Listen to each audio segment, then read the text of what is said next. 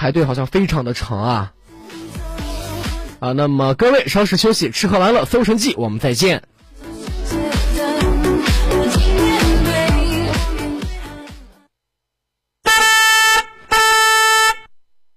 北京时间十三点整。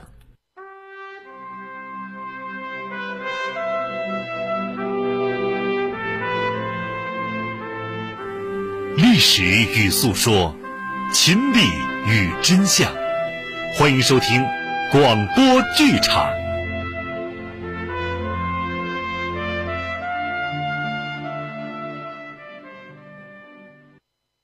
贺龙全传》一百五十八回。这贺龙啊，一身都是胆呐，难怪中华人民共和国成立之后。被授予元帅军衔，享受高级待遇，其实啊，完全应该。通过咱这一百多讲书，您就听出来了，贺龙以及他的家人为了革命，付出多大的心血和代价呀！老贺家多少人流血牺牲，中华人民共和国成立了。因此，受到老百姓的拥戴和爱护，授予元帅军衔是当之无愧呀。书接前文，贺龙冒着生命的危险见着徐晓彤，没有想到这徐晓彤真仗义。他表示了：“我是人在曹营心在汉，我是穷孩子出身。”我不能忘记了根本。现在我没有办法，因为我的家属都被他们长沙的军阀所掌控。我不听他们的，我的家属就要受到陷害。没有办法，今天见着哥哥您了，我把掏心窝的话都说出来。尽管如此，如果您说需要我，我马上拉着弟兄。我调转枪口就打的国民党，我还加入红军，不知道您要不要我？哎呀，贺龙深受感动啊！我的好兄弟，你的心我领了，我相信我们的党对你也是十分感激和信任。要按我的意见来说，你现在好不容易熬上了团防局的局长。又是独立团的团长，你暂且先在这待着，等时机成熟了，我请你，你再回归红军的队伍，你看怎么样？哥，我听你的，你怎么安排怎么是。现在需要我干什么吧？贺龙说明摆着的事，我现在领兵带队要攻打西教乡，而后长驱直入，磁力大用。贺峰，最后打到黔州，我要把陈渠珍的老窝给端掉，建立红色政权。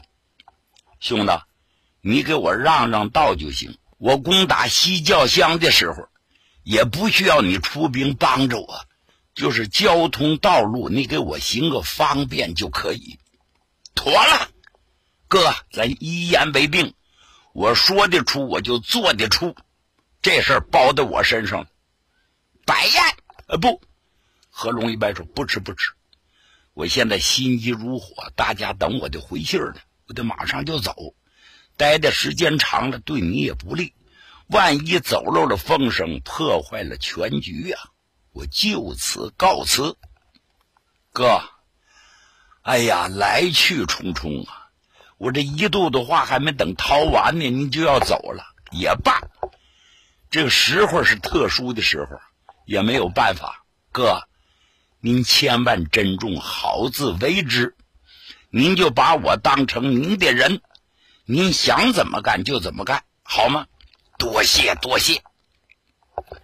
贺龙告别，离开了大峪岭，回奔前敌指挥所。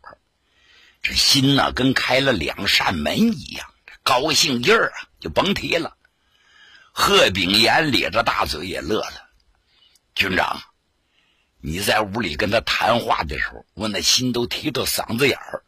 我二拇手指头紧紧扣住扳机呀。我认为这谈不拢，马上就得变脸动手，没想到这么顺利啊！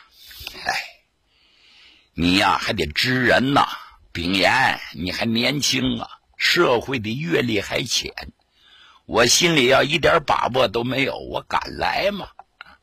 我知道徐晓彤是个热血青年，是个好样的，他肯定不会拒绝我的。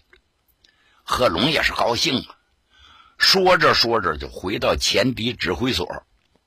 王炳南、卢东升，大伙一看军长平安回来了，心才放下。军长，看您的表情，大有希望。自然，自然，到屋里说，到屋里说。贺龙回到屋里头，把水喝足了，马上召开前委会，带兵的团以上的军官全参加。贺龙是兴高采烈介绍了去大峪岭的经过，大伙一听全高兴了，是吗？这徐晓彤行啊，那早晚把队伍拉过来，就增加咱的实力了。不忙，我们的实力啊是要发展。但是要择时，现在还不是时候。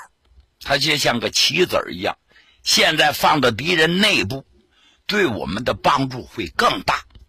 大伙儿一听有道理，有道理。贺龙马上分兵派将，明日拂晓要尽全力攻打西教乡。但是话又说回来了，贺龙这个人从来不蛮干呢，勇归勇，智慧归智慧。在事先，他做了充分的安排。打先锋的是谁？总指挥王炳南，让王炳南领着两个团，集中火力从正面攻打西郊乡；让卢东升领着一个团，偷偷的过了大峪岭，安插在西教乡的后面，干什么呢？切断黔州来的援军。使这西教乡孤立无援，把他的后路给他断了，也防止敌人逃跑。贺龙下了狠茬子了，一定要把陈策勋及其爪牙彻底消灭。当晚无话，第二天拂晓的时候，陈宗瑜指挥着两个团，从正面向西教乡就发起了进攻啊！枪声大作，惊天动地，啪啪啪啪啪啪啪啪！翻回头，咱们再说陈策勋。陈策勋把俩眼睛熬得通红啊，连着三晚上没睡好觉了。他为什么？又恨贺龙，又怕贺龙。这三天的时间，他是来回寻访。看看手下的弟兄工事建筑的如何坚固不坚固，弹药充足不充足，粮饷充足不充足，他生怕有漏洞啊！他知道贺龙不是饶人的人，那个人的智商非常高啊，不怕一万就怕万一，万一有点纰漏，让贺龙钻了空子，后果不堪设想。没事坐到屋里，他一支烟接着一支烟，不断的开动脑筋呐。他心里在想：我现在占着有利的地形。有一句话叫“强兵难攻绕堡”，我的堡垒十分坚固啊。我居高临下，只要枪声一响，我叫贺龙就有来无回。我看你怎么飞越我的西教乡。最好把你手下的人马尽数消灭在西教乡山下。他也下了狠茬子，睡觉的时候都不脱军装，手枪不离身。突然间，他被枪声给惊醒了，他火的站起来，一个高蹦到地下，而后带着警卫员就来到前沿指挥所，举起望远镜一看，好家伙！漫山遍野全是工农红军呐，打着旗子啪啦啦啦直响，枪声大作，扇子面形式开始进攻。陈策勋看得清清楚楚，告诉手下的人准备，不到近前不要开枪，要节省子弹，瞄准了给我狠狠的打。你们听清楚了啊！打死这些穷棒子一个，给大洋五块；打死士官的，给大洋五十块；打死当大官的，给大洋五百块。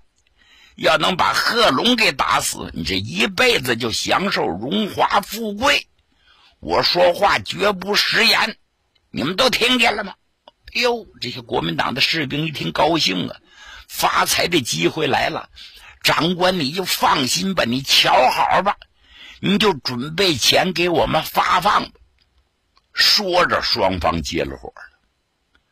这一接火就是一场残酷的战斗，枪声响如爆豆，是硝烟弥漫呐。书说简短，红军连攻了三次，没有占领第一道战线。因为敌人占着有利的地形呢，因此红军上来被打下去，上来被打下去，是上来被打下去，有很多人伤亡，伤员不断的抬起来，死尸倒在山坡上。团长陈宗玉一看，心如刀绞一般，心说军长都全安排好了，对我充分信任，叫我打前敌。你说，如果拿不下来西教乡，我回去如何向军长交代呀？最后，陈宗宇也急了眼了。弟兄们，关键的时候到了，怕死的往后靠，不怕死的跟我来。这陈宗宇把衣服脱了，手抡着双枪，背后背着大片刀，一哈腰就冲上去了。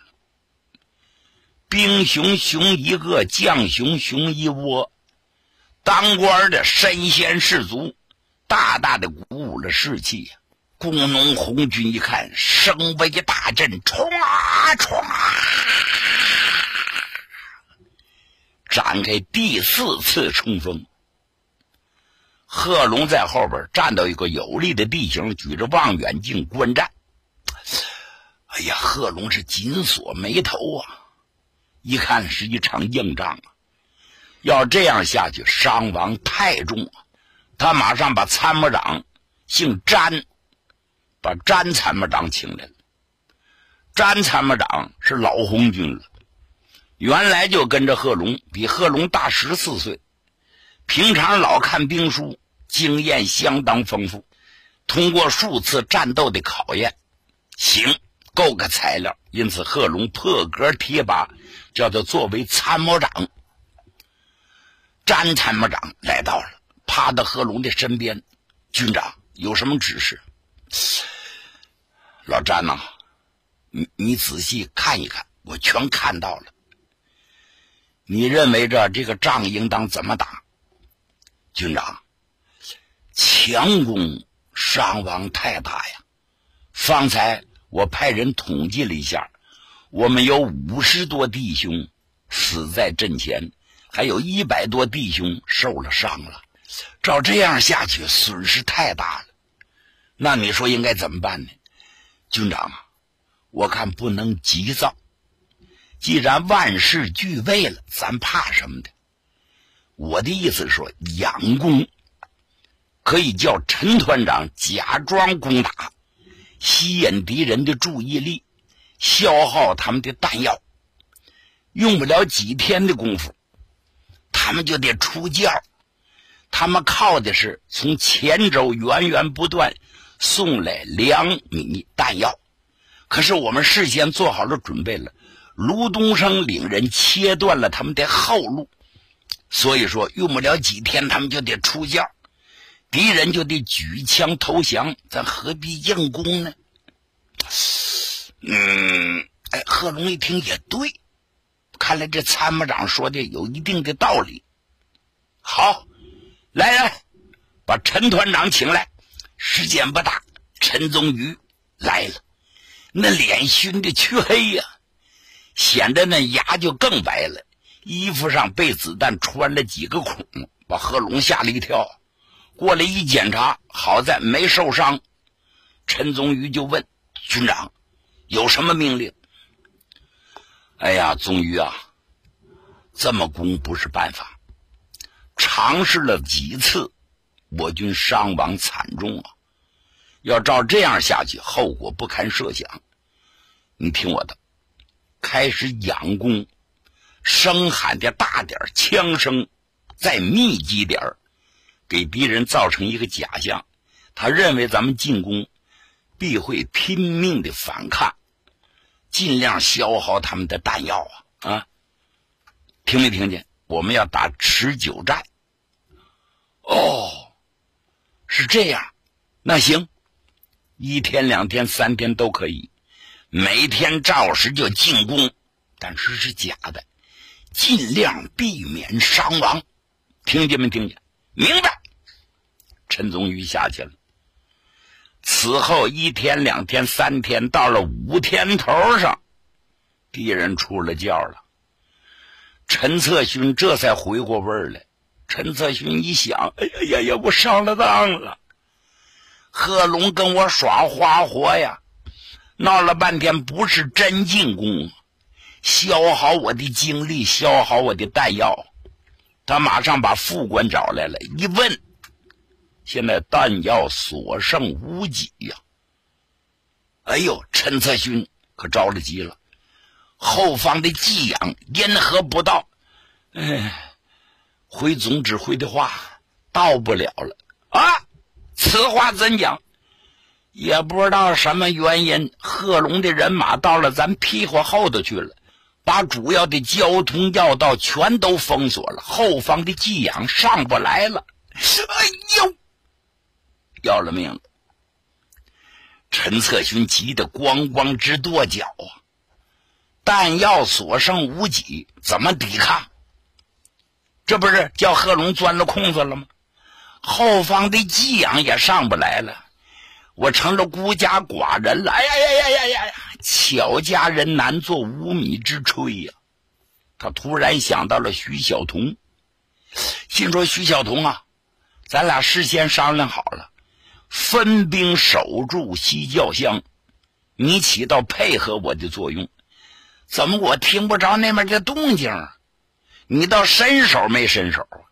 难道说你站在高山看虎斗，瞅我的哈哈笑吗？他问副官：“大峪岭方向如何？”哎呀，总指挥，这话我不敢说。大峪岭方向枪声倒是挺响，但是光咋呼不下雨呀。那那个卢东升的人马就是从大峪岭下头穿过去的。为什么徐晓彤不在那设卡堵截？我就不明白了。呀，陈策勋这小子比猴都精啊！他一分析，哦，徐晓彤原来是贺龙的人，难道说他要出卖我们不成？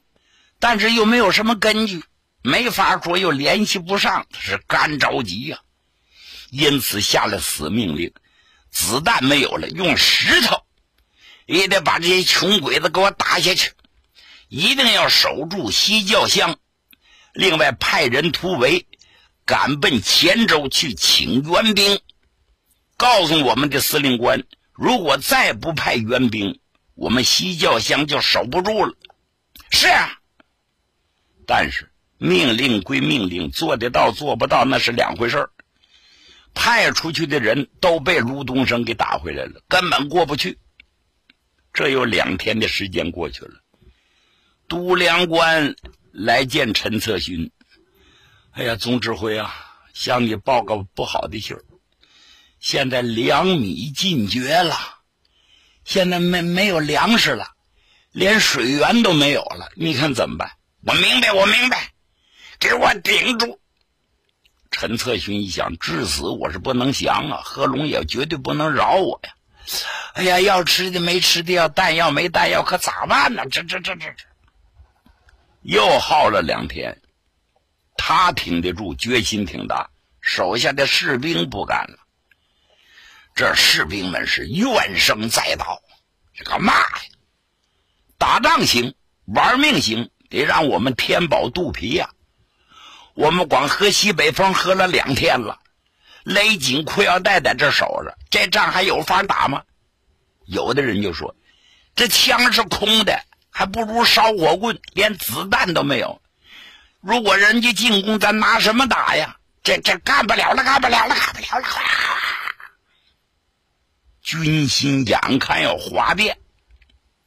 陈策勋一看可不好，这内部里要一起哄就控制不住了。陈策勋一琢磨怎么办呢？这这，哎，为今之计打白旗得了，派人跟贺龙谈判，我投降了，我接受你的改编。虽然过去我们有仇，那都是国仇啊，对不对呢？那那贺龙万一要答应，我们就有了生路了。而后寻找机会再反水，掉过头再打贺龙。这小子想好之后，传下命令，打起白旗。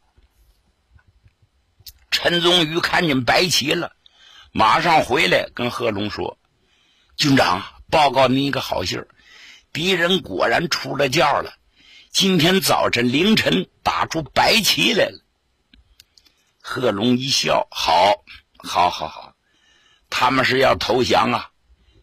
允许他们派代表跟咱谈判。上午九点，陈策勋派出代表来了，是个营长。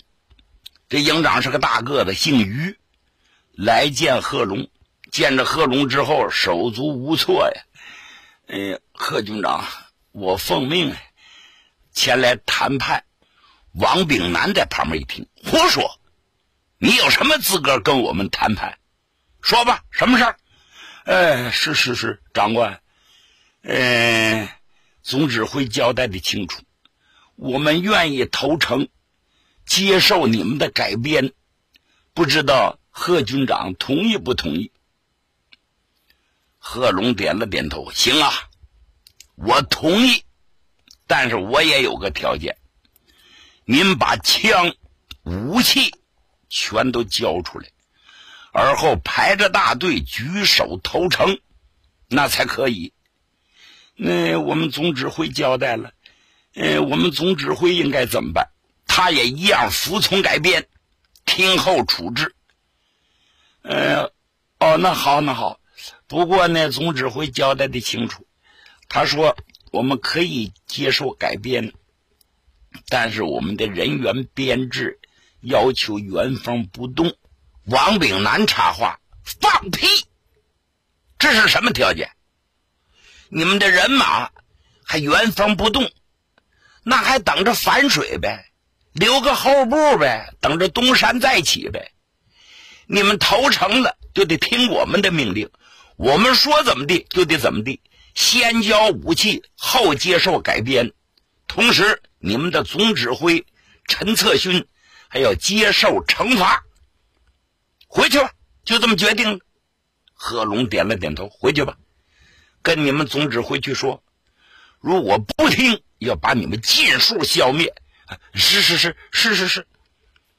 哎呀，来人没有办法回去跟陈策勋一说，陈策勋气的直拍桌子：“好你个贺龙啊，太毒辣了！我要跟你拼到底！”